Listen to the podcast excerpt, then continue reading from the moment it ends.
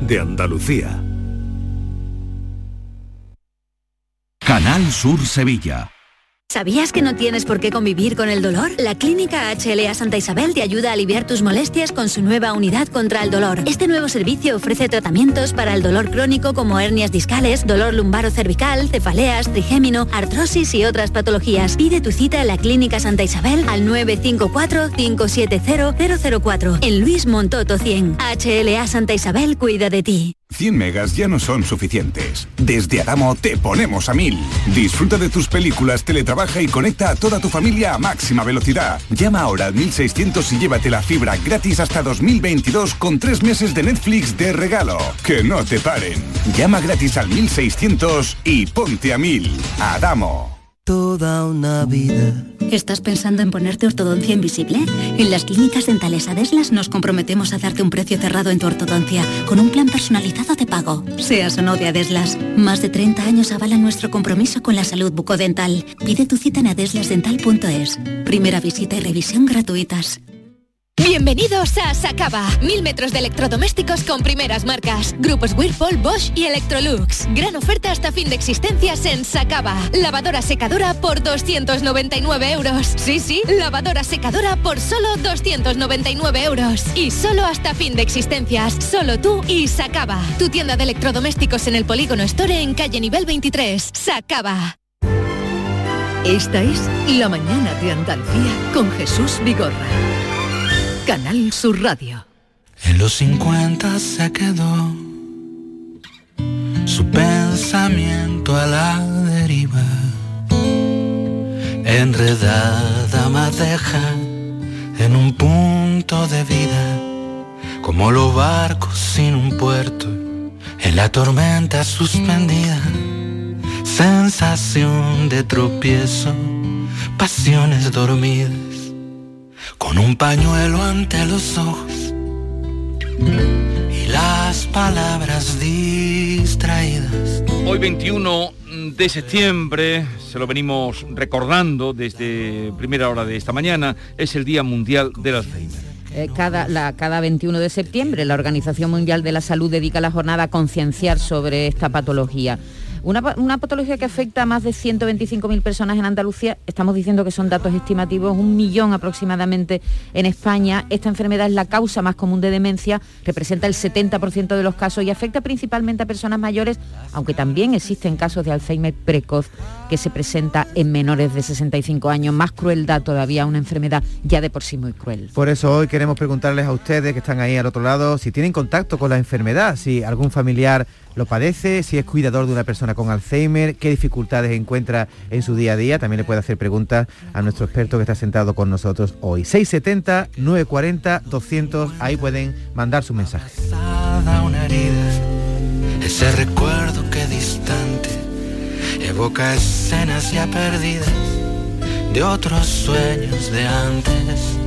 Hoy, eh, pues eso, ya que está con nosotros el doctor Hernando Pérez Díaz, neurólogo del Centro de Neurología Avanzada, experto en enfermedades neurodegenerativas como las demencias primarias y entre ellas el Alzheimer. Eh, si quieren hacer alguna pregunta, pregunta concreta, aprovechen la ocasión 670 940 200. Doctor Hernando Pérez Díaz, buenos días. Buenos días.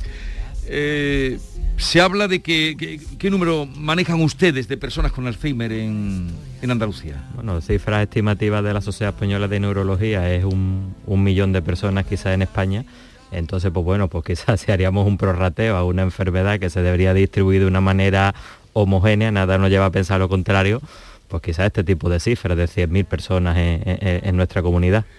Pero eh, de ese dato lo más terrible es lo que está por venir, porque la, sociedad eh, de la de Sociedad Española de Neurología habla de que eh, se puede, en 20 años se puede duplicar las cifras que tenemos ahora mismo. Claro, el envejecimiento poblacional pues nos aventura una nueva gran pandemia posiblemente, porque es una enfermedad que va ligada inexorablemente a la edad, ¿vale?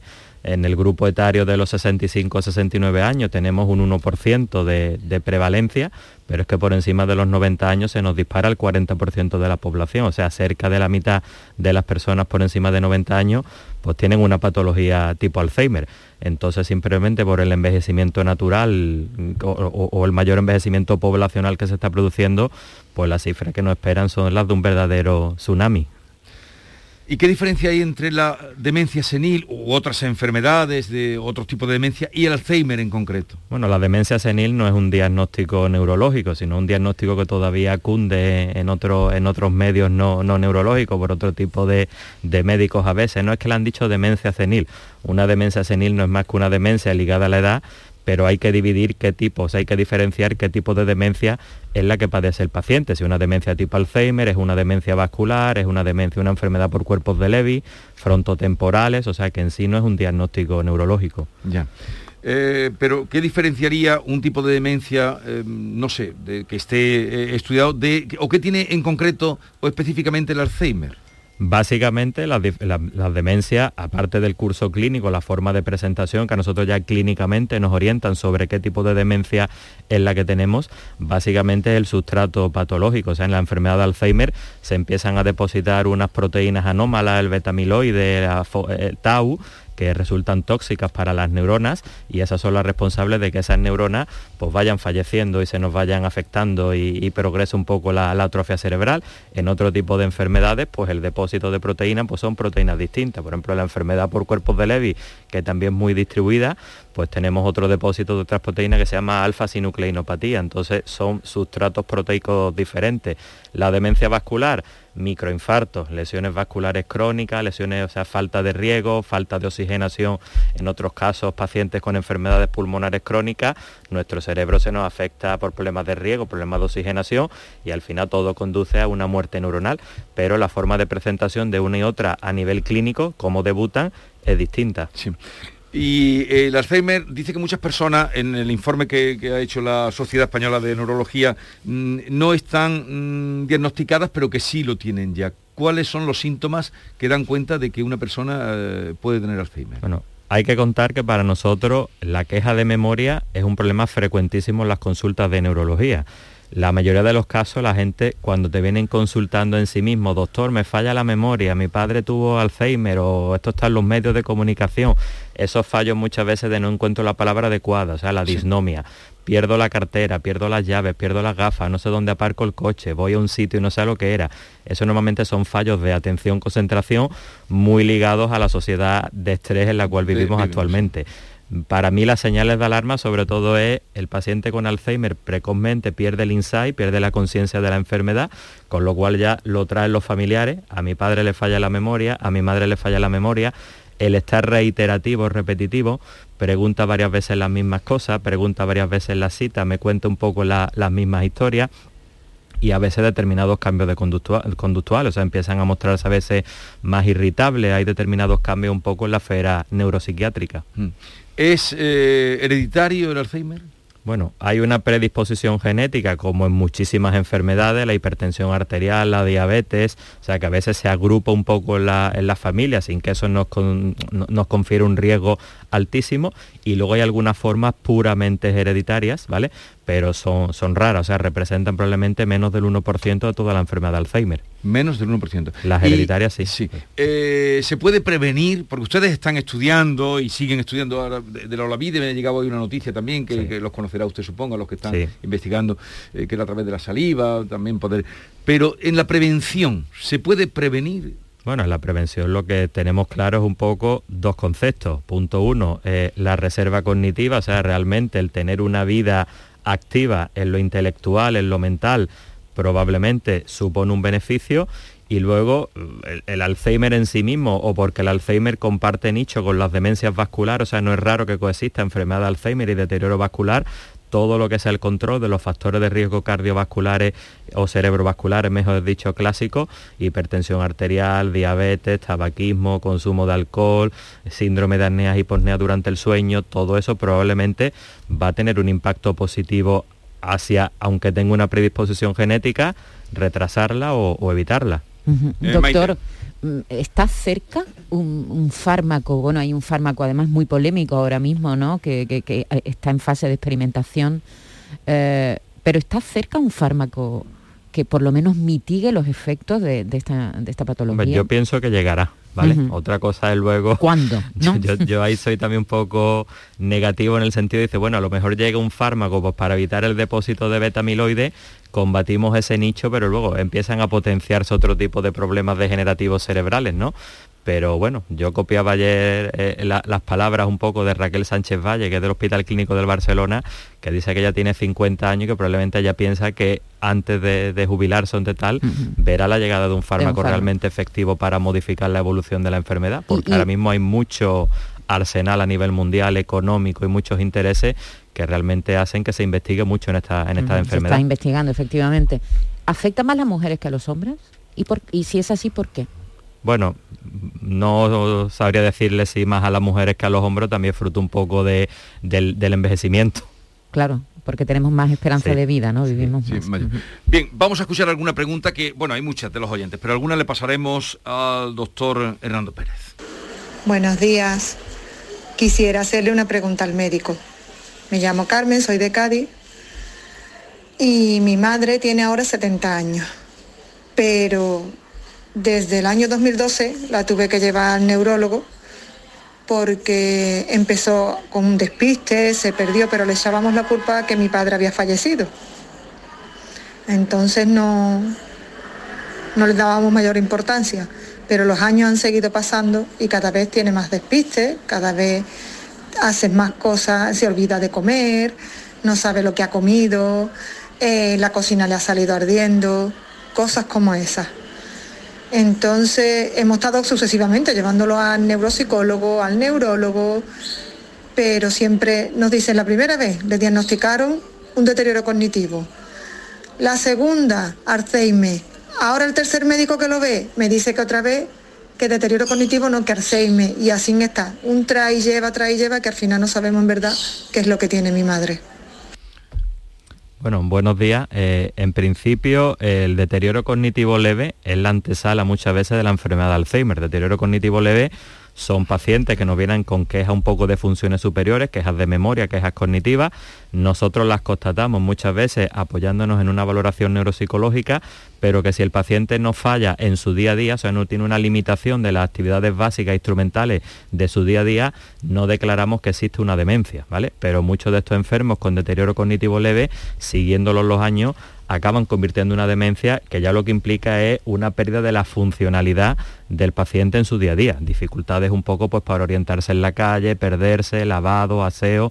Entonces, normalmente lo que estamos viendo es la evolución natural de este tipo de enfermedad y otra cosa interesante es esto, un estrés vital importante que siempre hemos asociado, oye, se me muere mi marido, un cuadro depresivo. Pues cada día vemos más que un estrés importante al final también coge la vía de, de una enfermedad degenerativa. O sea que eso cada día de una otra manera lo, lo vemos más El en la sistema consulta. de vida que llevamos. Sí. Vamos a saludar a Esther Vázquez Limón, es hija de una enfermera de Alzheimer, de una enferma de Alzheimer. Su madre tiene 67 años, al principio los síntomas que tenía eran pequeños olvidos, que cada vez se hicieron más frecuentes. Se lo detectaron en 2017 y actualmente es completamente dependiente. Su padre es el cuidador principal. Eh, Esther Vázquez de Limón, buenos días. Hola, buenos días. Eh, ¿Cuál es la situación y cómo está tu madre, lo primero? Bueno, pues ella está bien dentro de su realidad, por lo menos no no sufre, vamos, a- ahora actualmente no no está no está muy mal, así que que nos damos con un canto en los dientes.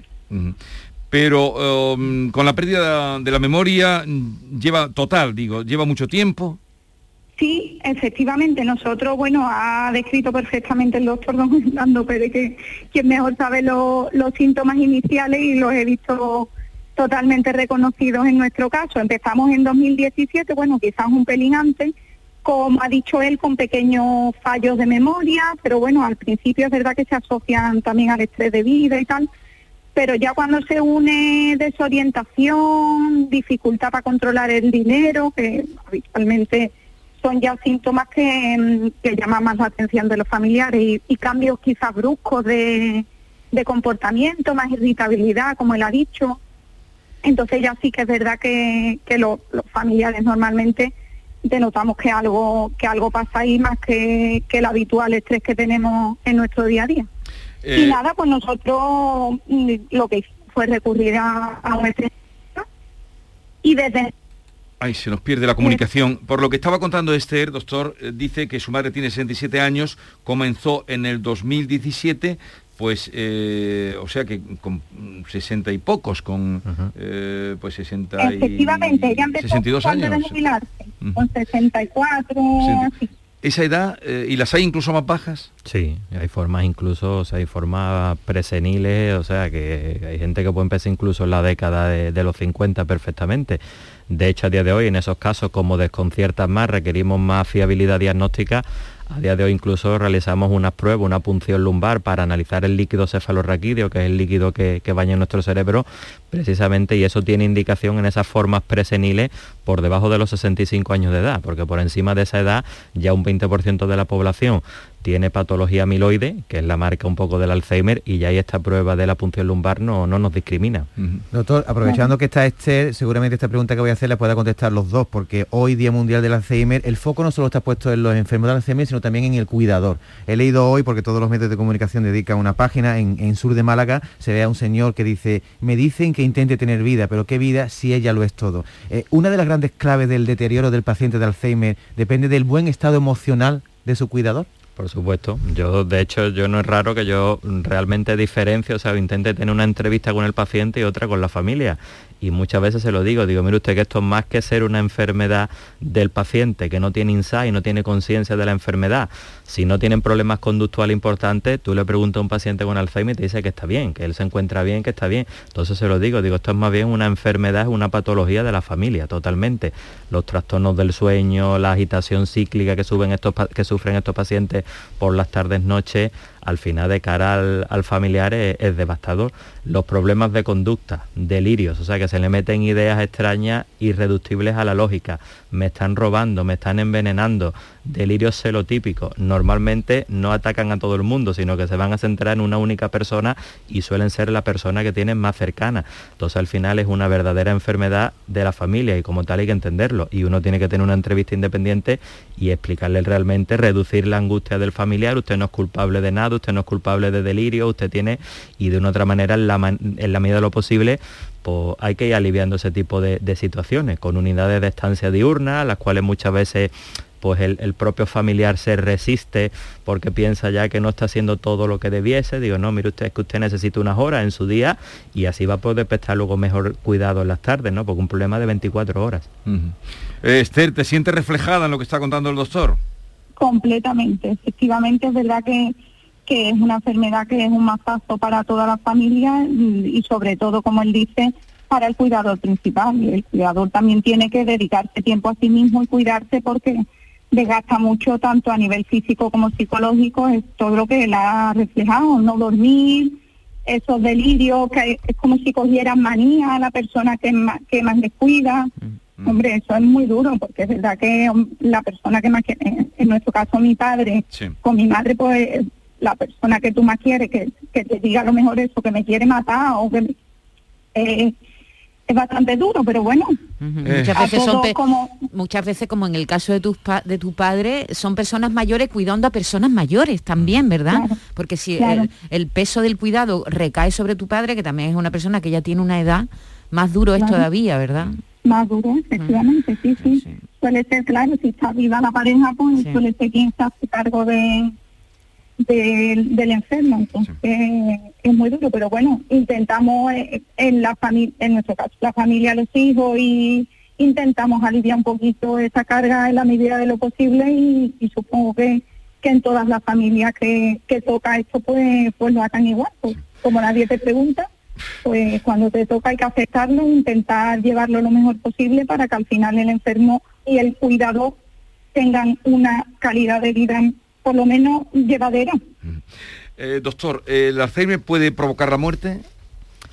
El Alzheimer, más que en sí mismo, bueno, el Alzheimer evolutivamente, o sea, las fases finales del Alzheimer, que es el encamamiento, pues probablemente más- de manera más frecuente son las complicaciones derivadas de la enfermedad de Alzheimer, ¿no? Trastornos de movilidad, úlceras por decúbito y al final, pues normalmente problemas infecciosos, o sea, infecciones pulmonares, infecciones urinarias de repetición, pues en un momento dado, o sea, sería un poco más bien las complicaciones derivadas de la enfermedad que en sí mismo la propia enfermedad. Sí, pero que, que no... mm, o sea, que, que es el deterioro Sí, de, el de- deterioro, el deterioro lo que lleva a eso. El, enferme, el Alzheimer no te mata por las fases finales hay un encamamiento y hay una predisposición elevada a, a las infecciones, eh, fundamentalmente respiratorias, por aspiración, a veces incluso de la propia saliva, de líquido, eh, el abandono un poco del comer, la desnutrición y al final todas esas complicaciones derivadas pues son las que normalmente llevan a la, a la muerte en este tipo de pacientes. Doctor, ¿sirve de alguna detección precoz? Es decir, ¿ayuda la detección precoz a que las peores fases de la enfermedad se retrasen? Hombre, nosotros en ese aspecto de en Centro de Neurología Avanzada sí que tenemos un programa fuerte, de una otra manera, de estimulación cognitiva, ¿vale? Tenemos un servicio con la doctora Aida Suárez de atención postdiagnóstica que se llama. Ella trabaja en, en Queen Square, que es el centro más prestigioso de todo el Reino Unido, pero a través de un sistema de, de videollamada orienta a familiares precisamente de cómo ir manejando la conducta de este tipo de pacientes. Entonces nosotros al final sí que pensamos que una estimulación cognitiva o todo este tipo de arsenal, el curso de la enfermedad, aunque progresivo y evolutivo, y que ahí viene el problema, que nunca vas a cubrir las expectativas de la familia de que esa persona vuelva a recuperar Claro. lo que fue, pero sí que pensamos que el curso al final hay diferencia cuando tú realmente estás encima en programas un poco de, de apoyos a la familia, de estimulación cognitiva del paciente, de orientación postdiagnóstica de los problemas de conducta. Nosotros pensamos que sí que realmente hace, hace la diferencia. Bueno, eh, si usted quiere, em, no sé, eh, enviar algún mensaje a, a personas, sobre todo familiares que nos estén escuchando, supongo que con mucha atención porque este problema está muy, muy extendido, como ya hemos dicho, pues adelante, doctor. Eh, si quiere enviar algún mensaje a Bueno, familiares que... Lo único sobre todo es que sigue cundiendo pues un poco eh, el desaliento en este tipo de pacientes cuando empiezan con quejas de memoria. Lo primero es que hay que estar seguros del diagnóstico, que hay que hacer un diagnóstico diferencial con otras demencias que nos las tropezamos mucho en nuestra práctica diaria y que tienen tratamiento, o sea que hay demencia reversible, la hidrocefalia crónica del anciano, las carencias de la vitamina B12, entonces que siempre hay que estar seguro del diagnóstico y una vez seguro el diagnóstico, pues como decimos que hay medidas un poco de apoyo para sobrellevar todo esto de la mejor manera posible, ¿vale? Y, con, y con equipo y con abordajes multidisciplinares pero sobre todo consultar, no quedarse muchas veces con la primera barrera que nos imponen a, de- a- a veces determinados servicios médicos de tal, Sí. decir, oye, no, pues que esto, pues que esto es normal de la edad. No es normal de No la edad. normal. Gente que tiene 85 años y tiene la cabeza perfectamente y 90 años y tiene la cabeza perfectamente. O sea, no asumir que es lo normal de la edad, sino al final exigir una mm, valoración por el neurólogo, por el especialista, porque hay que estar seguro del diagnóstico y descartar otras causas que tienen tratamiento. Eh, Esther Vázquez Limón, gracias por habernos dado tu testimonio para ayudarnos a, a acercarnos, a comprender eh, lo que es el Alzheimer. Gracias y un saludo. Gracias a vosotros. Adiós. Por cierto, antes de despedir eh, esta- este ratito que hemos dedicado al Alzheimer, recordar que Por tu Salud, que es un programa que tenemos en esta casa, no sé si alguna vez ha Sí, estado, en sí, el programa. ha estado sí, alguna vez, ¿no? sí. Con, en- con Enrique, Enrique. con Enrique Jesús. Moreno. Abordará hoy el tema, es toda la hora, el programa de Por tu Salud, nuestro querido Enrique, al Alzheimer enfocado desde la prevención y el diagnóstico precoz, como ha, eh, ha señalado aquí el doctor Hernando Pérez. Pues gracias por la visita, doctor. Gracias a ustedes, como y siempre. en fin, mm, trataremos de, de hacer todo lo que nos dice y llevar una vida más tranquila, que sí. también la vida que llevamos conlleva a esto. ¿Cuándo se detectó? ¿Cuándo se le puso nombre a la enfermedad? La enfermedad del Alzheimer es el siglo XIX ¿cuándo se prácticamente, le puso? principio del En el siglo siglo XX. Sí, a Luis Alzheimer sí, un neurocientífico alemán de, de principio. Eh, pues nada, lo dicho, gracias por estar con nosotros. Gracias. Enseguida vamos al tiempo de la cultura con Carmen Camacho y Alfredo Valenzuela. Mientras duermes hay mucha gente de radio. Gente que está viajando, limpiando, conduciendo, repartiendo, vigilando. Toda esa gente forma parte de un club y están en la mañana de Andalucía, el club de los primeros de Canal Sur Radio, con Charo Padilla. De lunes a viernes desde las 5 de la mañana. Quédate en Canal Sur Radio, la radio de Andalucía.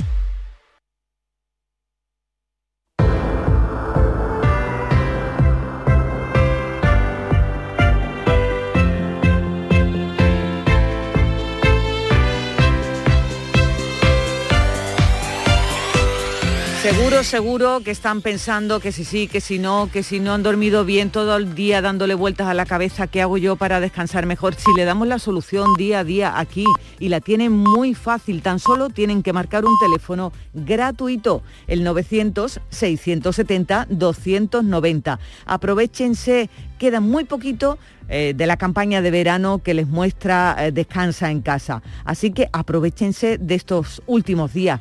Te compras tu colchón Armonía de Matrimonio y Descansa en casa te regala otros dos individuales. Además, por ser oyente de Canal Sur, te regalan las almohadas de viscoelástica. Y por si fuera poco, como oferta de verano, Descansa en casa también te regala un climatizador frío-calor. Llama al teléfono gratuito 900-670-290. Un especialista en descanso te visita y te fabrica tu propio colchón armonía, a tu gusto, como tiene que ser, porque no todos dormimos igual, ni muchísimo menos. A cada uno nos gusta cosas distintas, alto, bajo, duro, blando, con largos especiales. Este es un colchón fabricado en viscoelástica de alta calidad, indeformable, con tejido Fresh que garantiza la suavidad y el frescor. Es el mejor colchón del mercado que jamás han fabricado antes. Más de 25 años de experiencia fabricando colchones les avalan. Llama al teléfono gratuito 900-670-290 y aprovecha, aprovecha la campaña de verano. Es un colchón con lechos independientes para que cada uno lo fabrique a su gusto. Nos dices tu peso, tu actividad diaria, tus horas de sueño, tus posturas favoritas al dormir y un especialista en descanso te fabrica en solo dos días tu colchón hecho a medida. Tal como te lo cuento, en solo dos días fabricamos tu colchón personalizado para que quede como un guante. Y ya no dirás eso de no he pegado un ojo, qué mal he dormido. Solo dirás una cosa, la cama me llama. Pues eso, llama al teléfono gratuito 900-670-290. 900-670-290.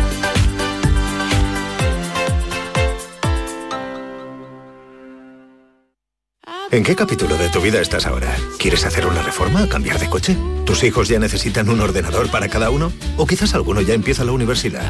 ¿Habéis encontrado el amor y buscáis un nidito? En Cofidis sabemos que dentro de una vida hay muchas vidas y por eso llevamos 30 años ayudándote a vivirlas todas. Cofidis, cuenta con nosotros. Comienza septiembre uniéndote a la revolución solar de Social Energy. Ahora con la luz más cara de la historia, ahorra hasta el 80% en tu factura con nuestras soluciones fotovoltaicas y aprovecha las subvenciones de Andalucía. Pide cita al 955 44 11 11 o en socialenergy.es. Solo primeras marcas y 25 años de garantía. La revolución solar es Social Energy. En cofidis.es puedes solicitar hasta 15.000 euros con un 595 TIN y 611 TAE. 100% online y sin cambiar de banco. Cofidis, cuenta con nosotros. Eh, saber la fecha ganadora en el sorteo Mi Día de la 11. 22 de noviembre de 1922. El día del cumpleaños de mi suegro. Qué casualidad, ¿no? Eso tiene que ser una señal. Le va a hacer una ilusión. Anda, vamos a pensar en una fecha especial para el siguiente sorteo. Prueba con mi cumpleaños. Con Mi Día de la 11 cada jueves hay miles de premios. Y uno de cada cinco toca. 11. Cuando juegas tú, jugamos todos. Juega responsablemente y solo si eres mayor de edad. Información, deporte, cultura, todo en Canal Sur Radio Sevilla. ¿Eres de los que se desesperan cuando no carga un vídeo en YouTube? Vente a Unicable y combina nuestros servicios de fibra, móvil y televisión como quieras. En Unicable encontrarás tarifas de otro planeta. Estamos en La Rinconada, Umbrete, Cantillana, Santiponce, La Puebla del Río, San José de la Rinconada, Espartinas y Alora, en Málaga. Encuéntranos en unicableandalucía.com. Recuerda, tu operador local es Unicable. Yo ya no pago por mi consumo y digo chao, digo chao, digo chao, chao, chao, a tú lo mismo. Vente conmigo, nuestro petróleo es el sol. Dile chao. Bienvenido al autoconsumo. Dimarsa.es ¿Sabías que no tienes por qué convivir con el dolor? La Clínica HLA Santa Isabel te ayuda a aliviar tus molestias con su nueva unidad contra el dolor. Este nuevo servicio ofrece tratamientos para el dolor crónico como hernias discales, dolor lumbaro cervical, cefaleas, trigémino, artrosis y otras patologías. Pide tu cita en la Clínica Santa Isabel al 954-570-004 en Luis Montoto 100. HLA Santa Isabel cuida de ti. El Mirador de Andalucía. Las noticias de Sevilla. El resumen de la jornada con toda la actualidad que te interesa y afecta. El tráfico y las principales vías de tu provincia.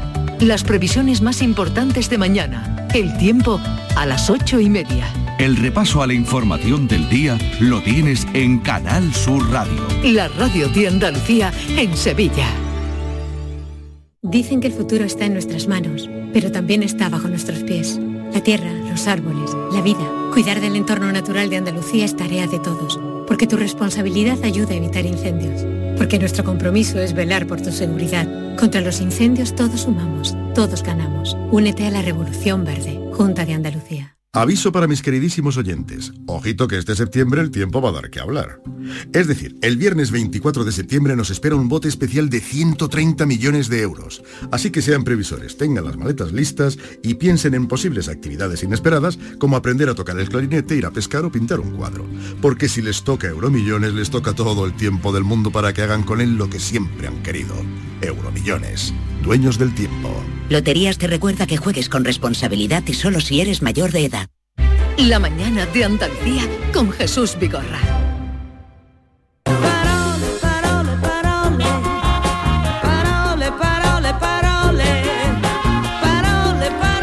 Carmen Camacho, buenos días. Hola, muy buenos días. Parole, parole. Alfredo Valenzuela, buenos días. Buenos días, Jesús. Te tengo que dar la enhorabuena, ¿eh? la que liaste ayer con la entrevista a la ministra Maroto. Yo no, lo ha liado ella. Eso te iba a decir, que antes uno te alcanzaba celebridad entrevistando a gente muy inteligente. Ahora parece que sucede todo lo No contrario. sé cómo tomarme eso. Hombre, no, de- no es problema tuyo. Tú eres igual de inteligente antes de ayer Antes que gente- mañana. Tenía celebridad entrevistando a gente importante y ahora tiene celebridad entrevistando a, en fin, eh, a ministras. Eh, adelante, te escuchamos. Pues buenos días, primores. Vamos a entrar de lleno en nuestra sección dedicada a disfrutar con las palabras. Esos cacharritos que sirven para entendernos, no para tirárnoslo a la cabeza, como hacen algunos. Quiero recordar la palabra que la semana pasada eché a volar desde aquí por ver si tu oyente Jesús nos pueden ayudar a definirla. La palabra en cuestión fue puñeá. A ver si alguien sabe qué significa puñeá. Yo no la había escuchado nunca, pero estoy convencida de, que, entre tu oyente Jesús, seguro que hay alguien que la conoce y que la disfruta, tanto la palabra como lo que significa. Ya, pues vamos a hacer un llamamiento a todos. Si alguien conoce el significado de la palabra puñea, puñea, que nos la envíe por favor en un mensaje de voz a nuestro WhatsApp 670 940 200 670 940 200 y a ver si logramos dar con la definición que está buscando Carmen. Pues mientras tus oyentes van llamando Jesús, vamos a desentrañar algunas palabras que están de rabiosísima actualidad.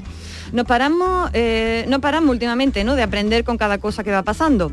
Vamos con la primera, que viene a demostrar que las palabras de un tiempo, esta parte, han entrado en erupción. Es un volcán.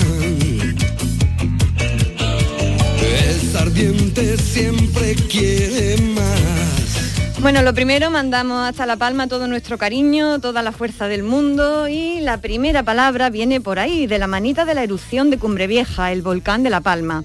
Con él, como la lava, han comenzado a extenderse por los medios un montón de términos propios de lo geofísico.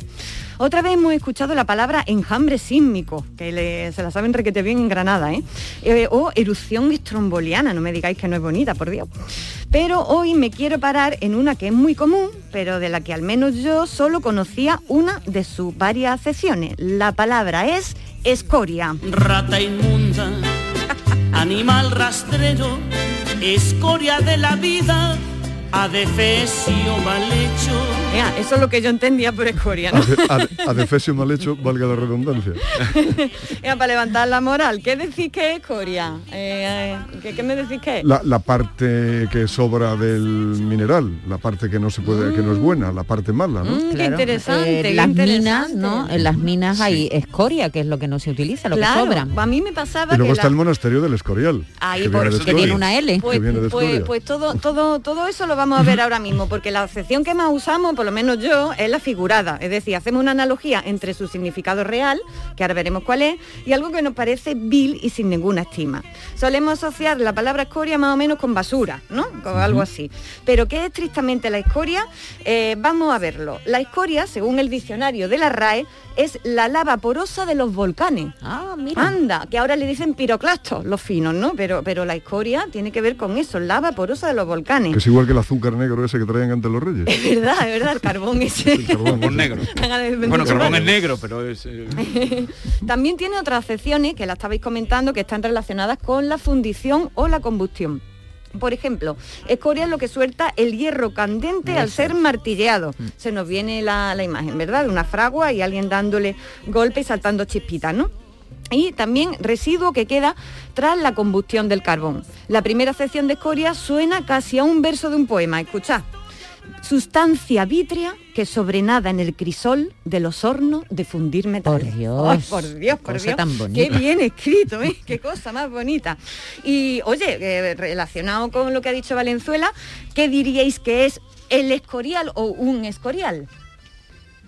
Un Eh, escorial donde se amontonaba la escoria, ¿no? Do- donde van a pudrirse, Exactamente. donde Eh, van a pudrirse los reyes. ¿no? Sic trans y gloria mundi. Hombre, si queremos de la analogía.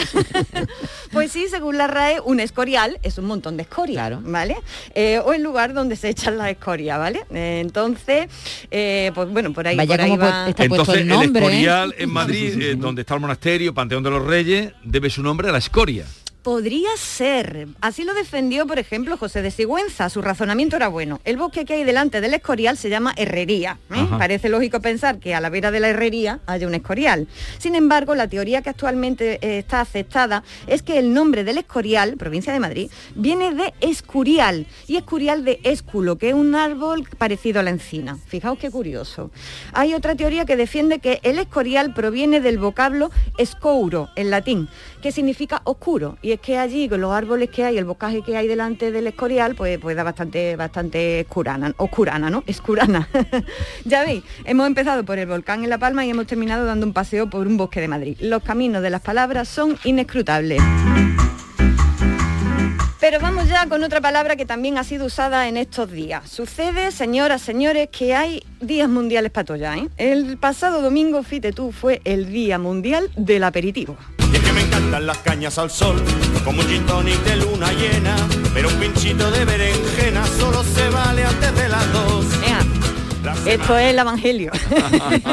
Me enteré tardísimo, si lo llego a saber, que era el Día Mundial de las Tapas, nos hubiéramos quedado para celebrarlo oficialmente, vamos, con, con unos cañonazos y todo.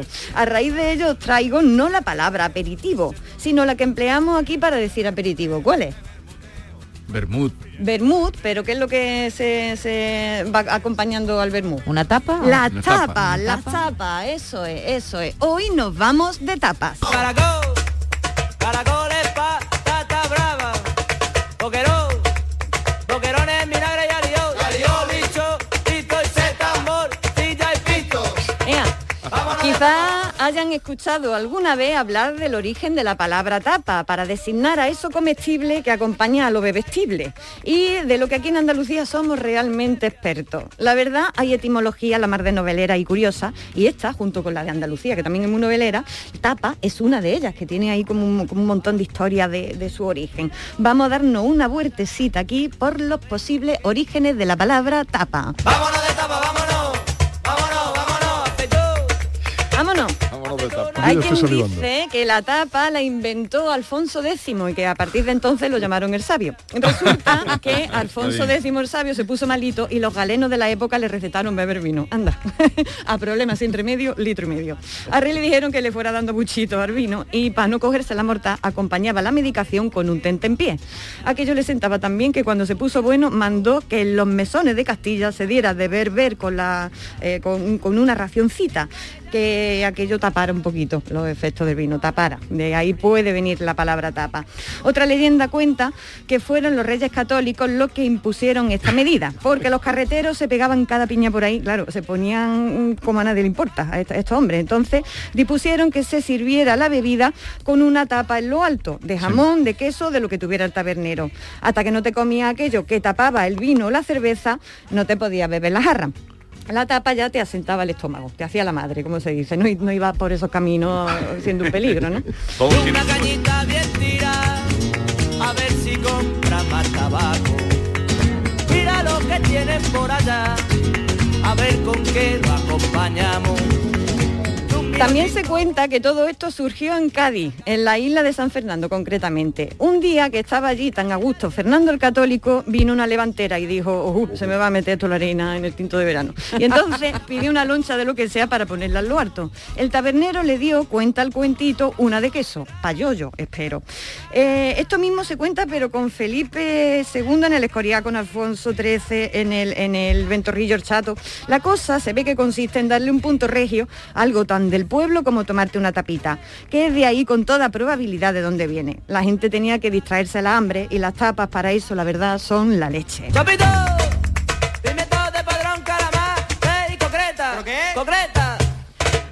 Concreta. Pero yo he oído lo de tapa también de tapar, para que no se entrara nada, Para que, no, mosquitos pa- pa o- que no te entre mosquito, para que no para entre... que no entren en, el- en el Eso vino. es, lo que pasa es que tú lo has llevado al tema regio. Sí, con monarca de por medio no parece ser que la cosa va por ahí, Jesús, de, de- responde al gesto de poner sobre la copa una loncha de lo que sea para que no entre arena o los mosquitos o cualquier cosa, ¿no? A veces se ponía sobre el vino una torrija y de ahí vendrá la expresión esa de me he pillado una torrija. No, lo que te has pillado un lingotazo de vino, la torrija es lo que te ha salvado la vida, que- que es distinto, ¿no? Hay leyendas que ubican todo esto en Sevilla, en Jaén, en Almería, así que ya ven, podemos afirmar que el origen de la palabra tapa es una de las más noveleras de nuestro vocabulario. El caso, atención, aquí hay lío, es que allá por el siglo XVI ya se usaba la palabra tapa como la castellanización de la palabra francesa etapé. Etapa, es decir, el aprovisionamiento de soldados en una marcha. Curioso. Podemos afirmar que en una jornada de marcha los soldados tapeaban varias veces. Ir a tapa se le decía a ir a la etapé, el lugar donde los soldados hacían la paradita. Pues no va a ser que la palabra Suena tapa... un poco como cachondeo, ¿no? ¿verdad? Tapa A y la- tapé. A, a la etapé, a la etapé. Pues no va a ser que a lo mejor la palabra tapa tan española ahora resulta que va a tener origen francés. Sería una buena venganza porque se sospecha que la tortilla francesa procede de Cádiz. Pero de esto vamos a hablar otro día. Pero la vinculación con Andalucía sí que parece que Sí, parece se que- tiene parece fuera que aquí se que tiene. las tapas. Y ese milagro de que tú llegues a un sitio en Granada o en Almería, O en Jaén. pidas o, o en Jaén, pidas una cerveza y te Y ponga la tapa co- gratis. como un Pero eso se milagro. le llama Eso- aperitivo. eso A la tapa gratis se le llama aperitivo. Díselo a la, Andalu- a la Andalucía occidental. Sí, No, sí, ahí, ahí ahí nada, hay dos culturas, ahí hay dos culturas. En fin, nos vamos ya, Jesús, si te parece, vamos a dejar la palabra puñea, Puñea. Para, para abrir con ella el martes que viene, ¿no? Porque vamos fatal de tiempo. Envíen al 67940 200 qué significa o qué creen ustedes que significa la palabra puñea. Puñea, Yolanda, van llegando cositas, pues ya tienes Están cositas. llegando ahí. cositas. Pero lo vamos a dejar para la semana que viene. Ea, pues os deseamos muy felices tapas.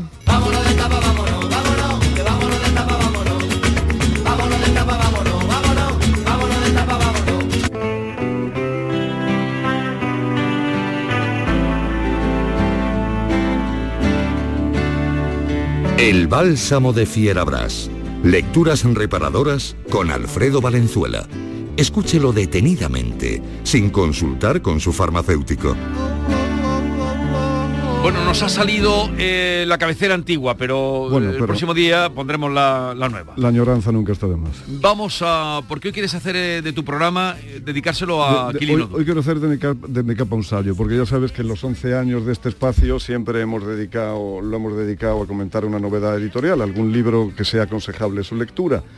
Eh, pero hoy vamos a tratar de que haya unas migas de justicia en el mundo, porque murió Aquilino Duque el sábado pasado y la verdad es que ha pasado desapercibido en muchos sitios, salvo en la prensa estrictamente eh, local sevillana. Y yo quería empezar eh, eh, con unas líneas suyas que son muy breves, cuando Aquilino dijo aquello de yo no pretendo que el otro renuncie a lo que es, pero tampoco consiento que el otro me obligue a mí a renunciar a lo que soy. Y la reconciliación consiste en que nos entendamos y nos comprendamos sin dejar de ser lo que somos. No parecen estas las palabras de un reaccionario, ¿verdad? Si quieres las leo otra vez, aunque yo Para creo que se han entendido muy bien. Él de- eh, ya de broma, cuando la gente le decía, "Eh, pero Aquilino, usted es un reaccionario, decía, no, yo soy un reactivo. Yo soy reactivo, pero no soy reaccionario. Y es esa broma que he hecho yo algunas veces con la palabra reaccionario de que el que no reacciona ante, ante la injusticia o ante, ante la corrupción o ante la pereza o ante la incuria cultural, pues la verdad es que no es un reaccionario, o sea, sería casi un malnacido, ¿no? Eh, hace, apenas unas, hace apenas unas semanas el propio Aquilino en un artículo en el debate decía que él se quedaba atónito cuando veía que dos personas perdían la amistad por una cuestión ideológica, que era algo que a él, a él no, no, no le cabía en la cabeza. Y en el mismo sitio de internet, que creo que era el diario El Debate, el enorme poeta Jaime García Márquez, que es uno de los poetas más divertidos que hay hoy en activo en España, escribía, y lo voy a decir literalmente, impresiona comprobar la de premios Príncipe de Asturias de las Letras o premios Cervantes que se han repartido entre los miembros de su generación, de su generación de Aquilino Duque, que es la generación de los 50. Y enumeraba Caballero Bonal, Claudio Rodríguez, Francisco No, no, Caballero Bonal, Bonal no lo tiene.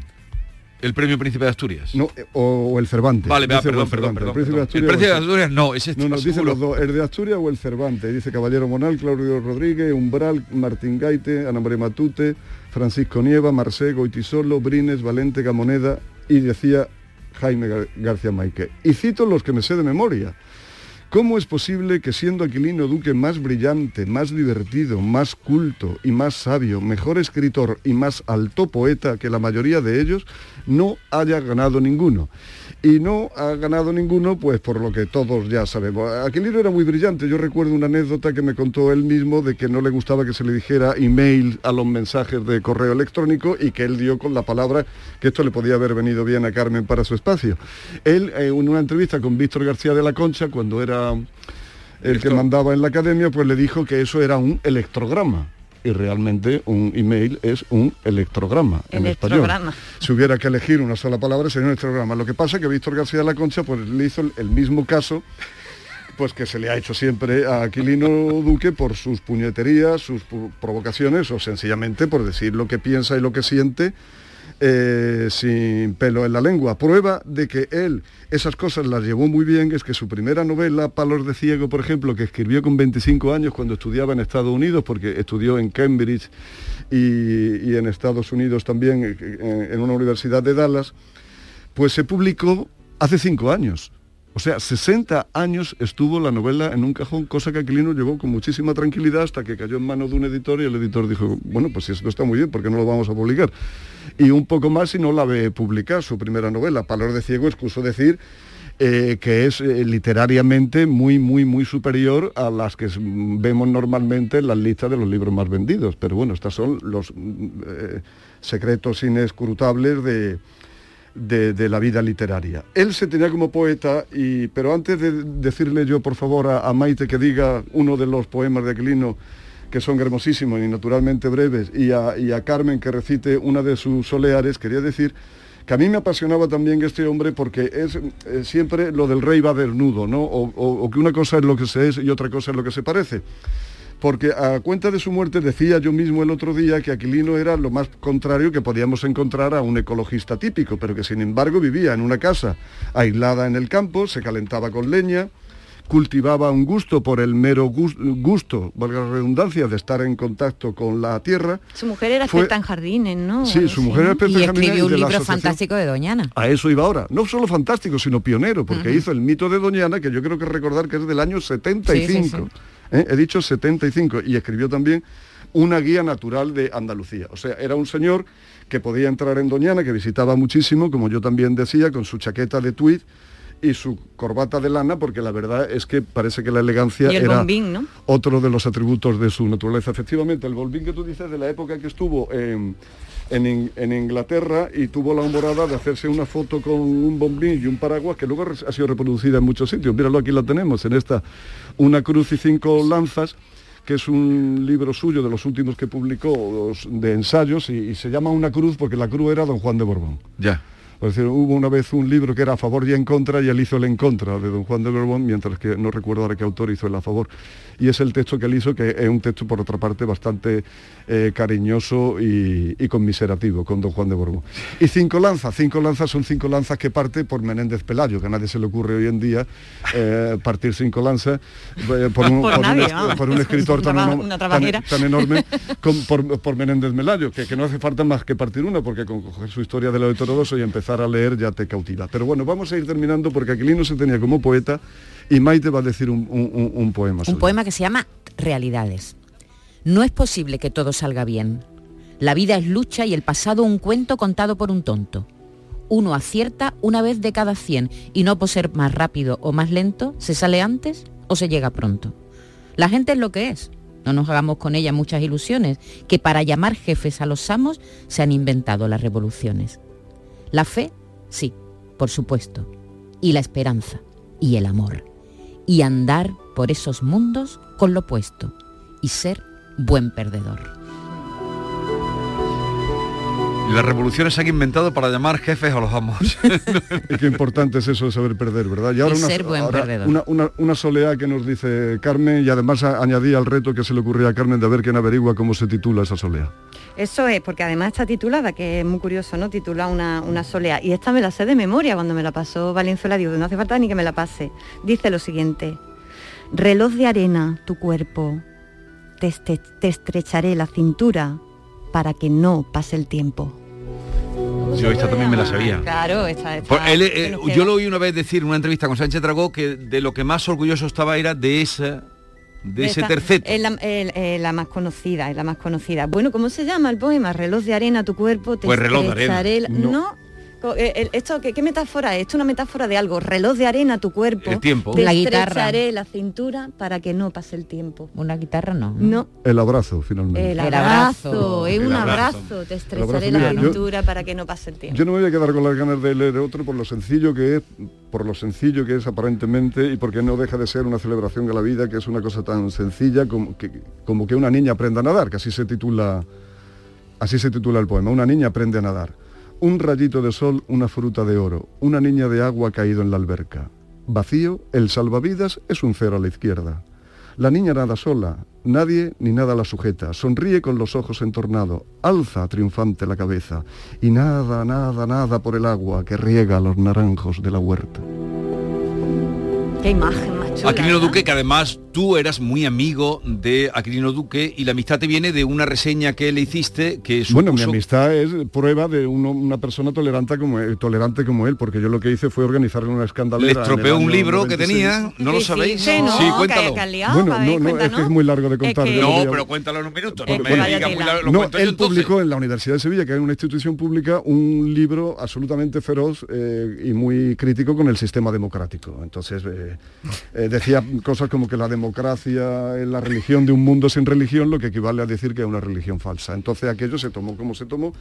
Hombre, él No era por- franquista. No, pero espera, Porque- el, libro se publica, no si la cosa, la cosa es más gorda. no, el no, libro él- se él- publica. Él, iba en contra, con Franco el libro era- se él era publica. antifranquista. me El libro temo. se publica y como no lo lee nadie, le hacen incluso un prólogo Rojas Marco. ¿No era Rojas Marco? No, no, no, no. sí, no. pero había un prólogo de alguien. No, eso- eso- esa esa es otra historia Bueno, ¿y distinta. qué pasó? Venga, ¿Qué cuenta. Pues, pasó? bueno, porque tuvo que dimitir la directora del servicio de publicación entonces. Y él, lejos, lejos de, de cogerme manía a mí, cuando estuvo con el programa de Sánchez Dragó, estuvo elogiándome todo el rato, porque dijo que yo había cogido el libro por donde más dolía, ¿no? Porque- No, y que la reseña o sea, estaba muy bien escrita. Y que sabía, Pero- sabía pero que sabía haberlo leído. Pero prueba, prueba, prueba de lo, de lo poco rencoroso que era, o de lo tolerante que era este hombre, que es que si una de sus ideas fijas siempre fue España, termino con otro po- poema brevísimo que se titula La bandera en llama y que dice, ¿qué más da que te quemen si llamear flamear? Y cada vez que arde se encienden en los pechos los hogares sin lumbre, y en los hornos se dora el pan, y una antorcha ilumina nuestras fiestas. Que martes desplegar un fuego rojo igualdad. Pero lo que demostraba es que nadie había leído el libro que habían publicado en la universidad. Ea, hay que leer. La mañana de Andalucía con Jesús Vigorra. Todo lo que necesitas saber sobre tu ciudad y provincia lo tienes en Canal Sur Radio Sevilla. Toda una vida. ¿Necesitas ponerte implantes dentales? En las clínicas dentales Adeslas nos comprometemos con tus implantes durante 10 años y te ofrecemos un plan personalizado de pago, seas o no de Adeslas. Más de 30 años avalan nuestro compromiso con la salud bucodental. Pide tu cita en adeslasdental.es. Primera visita y revisión gratuitas. 16 Escalones presenta Sábado 25 de septiembre, Castillo Sound Festival Plus en Alcalá de Guadaira. Fangoria, inigualables para no perdérselo. Alaska y Nacho Canut presentan su electrizante nuevo EP junto a su repertorio más emblemático. Entradas disponibles en sacaentradas.com. ¿Sabías que no tienes por qué convivir con el dolor? La Clínica HLA Santa Isabel te ayuda a aliviar tus molestias con su nueva unidad contra el dolor. Este nuevo servicio ofrece tratamientos para el dolor crónico como hernias discales, dolor lumbaro cervical, cefaleas, trigémino, artrosis y otras patologías. Pide tu cita en la Clínica Santa Isabel al 954-570-004 en Luis Montoto 100. HLA Santa Isabel cuida de ti. Todos nuestros programas están en la radio a la carta de Canal Sur Radio, la radio de Andalucía en Sevilla. Canal Sur Mediodía. ¿Quieres saber qué ha pasado en las últimas horas donde vives? La actualidad de tu provincia y tu entorno más cercano está en Canal Sur Mediodía, con toda la información que necesitas. De lunes a viernes, desde las 12, en tu emisora de Canal Sur Radio. Quédate en Canal Sur Radio. La radio de Andalucía.